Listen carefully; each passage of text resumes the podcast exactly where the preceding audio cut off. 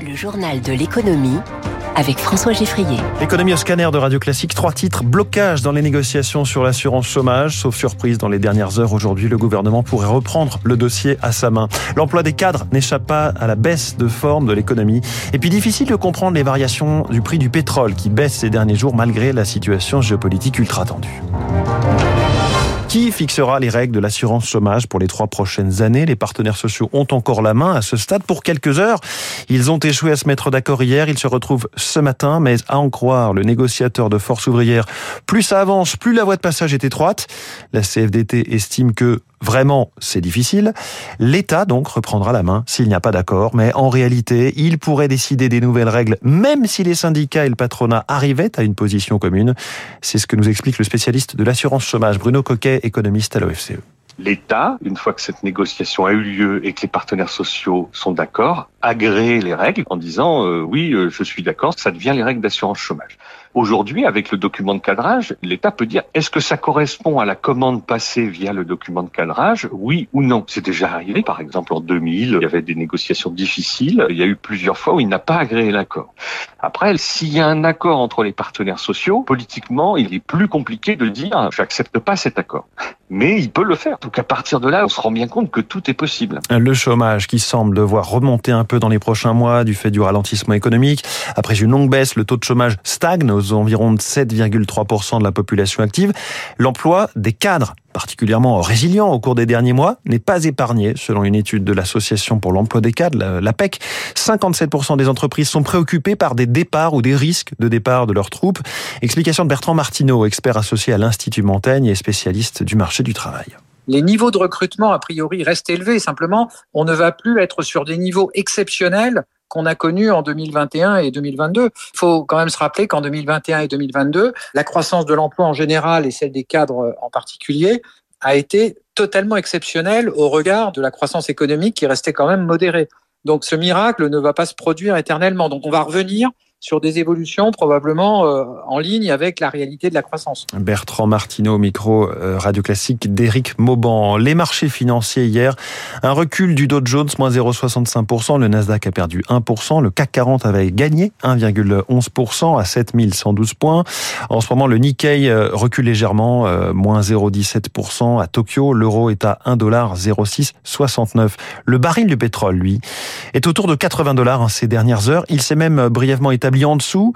Cela confirme la tendance baissière observée depuis la mi-octobre. Pourtant, on se rappelle qu'à la rentrée, les prévisions des différents instituts donnaient un baril à 100 dollars, voire plus, début 2024. Les secousses géopolitiques, l'Ukraine, le Moyen-Orient avaient fait souffler un petit vent de panique.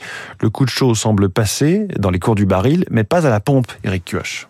L'annonce par la Russie et l'Arabie saoudite de la réduction de leur production d'un million trois cent mille barils jour et les sanctions américaines contre l'Iran et le Venezuela avaient crispé les marchés. Le baril flirtait avec les 100 dollars en octobre, mais depuis, c'est le retour au calme, note l'économiste Philippe Chalmin. On a peut-être trop exagéré la dimension géopolitique du pétrole. On est aujourd'hui sur un marché plutôt à l'équilibre. D'ailleurs, l'embrasement au Moyen-Orient n'a pas provoqué de choc majeur. Principale raison, une demande en berne au niveau mondial due à une série de facteurs la diminution tendancielle de la consommation de pétrole, le ralentissement économique en Europe et les doutes que l'on peut entretenir sur la dynamique chinoise. Malgré des prix du baril relativement contenus, ceux à la pompe restent élevés. Avec la guerre en Ukraine, la Russie a cessé de livrer ses 4 millions de tonnes mensuelles de diesel et essence à l'Europe. Il faut donc des alternatives.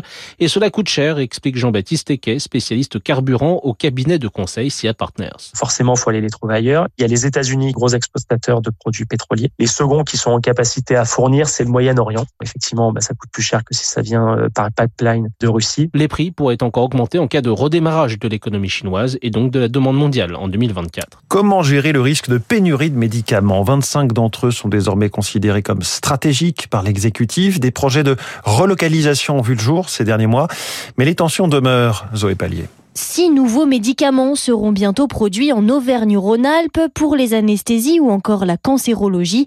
Damien Parisien, directeur général du laboratoire Bentalion. Aujourd'hui, on est dans les phases d'approvisionnement des matières premières pour pouvoir euh, demander l'autorisation de mise sur le marché en 2024. Il faut aussi adapter les lignes de production, recruter du personnel. Le projet représente 4,7 millions d'euros d'investissement pour lesquels on est aidé à hauteur d'un million. Sans cette aide-là, nous n'aurions pas lancé cette relocalisation de produits. Le total des investissements frôle les 3 milliards d'euros cette année, se réjouit le syndicat des entreprises du médicament. Mais pour Nathalie Coutinet, économiste spécialiste de la santé, cela n'efface pas le risque de pénurie. Les projets qui ont été cofinancés par l'État, il aurait sans doute fallu conditionner ces aides à minima à un approvisionnement du territoire français. Les molécules produites pourraient très bien être vendues dans d'autres pays, là où le prix est le plus élevé. Pour l'amoxicilline, molécule déjà produite en France mais très demandée, le gouvernement a d'ailleurs passé un accord avec certains grands laboratoires. Il a augmenté de 10% le prix de cet antibiotique. En échange, Biogarant, par exemple, va vendre 12 millions de boîtes supplémentaires sur le marché français cet hiver. Zoé Pallier. Un nouvel épisode du podcast Secret de dirigeants vient de paraître avec la patronne d'Orange, Christelle Edman. Elle était au conseil d'administration d'Orange depuis 5 ans déjà lorsque Stéphane Richard a démissionné, mais elle a mis deux mois à candidater pour lui succéder. J'ai eu la chance dans ma carrière d'avoir des managers qui m'ont toujours tiré vers le haut et qui m'ont effectivement toujours euh, donné des opportunités alors de me développer. Il y a une part de chance et après je pense que les femmes et les hommes euh, ne sont pas de la même façon et que moi je rêvais pas d'être dirigeante du CAC 40 et j'étais très heureuse dans ce que je faisais. Mais ensuite, euh, quand on prend des responsabilités, je m'embarque à 200% et puis je donne le meilleur de moi-même et avec les meilleures équipes pour pouvoir avoir de l'impact. Christelle Edman, la patronne d'Orange avec Céline Cajoulis dans Secret de dirigeants. Dans quelques instants, David Abiker. Les entretiens de Royaumont pour l'esprit français. Marie Guillemot, bonjour. Vous êtes présidente du directoire de KPMG France, cabinet d'audit et de conseil, partenaire depuis leur origine, il y a 20 ans, des entretiens de Royaumont. Pourquoi un tel soutien? Les entretiens de Royaumont sont un espace d'inspiration, de réflexion fabuleux. Un lieu de débat unique où les échanges y sont éclairés, engagés, libres, fertiles, loin du prêt-à-penser. La pluralité des parcours de vie, des disciplines, des engagements est une source de richesse et de sérendipité fantastique pour adresser les thématiques contemporaines les plus décisives pour notre humanité. Et à titre personnel, j'en sors toujours nourri, grandi. Cette année, croire. Un thème comme un envol vers nos aspirations, nos espérances. Une plongée aussi au cœur de ce qui nous porte et nous engage. J'aurai le plaisir, quant à moi, de partager mes convictions sur la mission de l'entreprise, sur le parcours d'entreprise à mission aussi de KPMG. Au cœur de l'économie, de la société, comment nous voyons notre contribution aux grands défis actuels, des modèles durables à la cohésion sociale, de l'accélération de l'IA à la responsabilité et l'éthique. Des objectifs exigeants tout autant qu'exaltants pour allier performance et bien commun et choisir la voie d'une nouvelle prospérité. Retrouvez toute l'actualité des entretiens de Royaumont sur entretienroyaumont.org.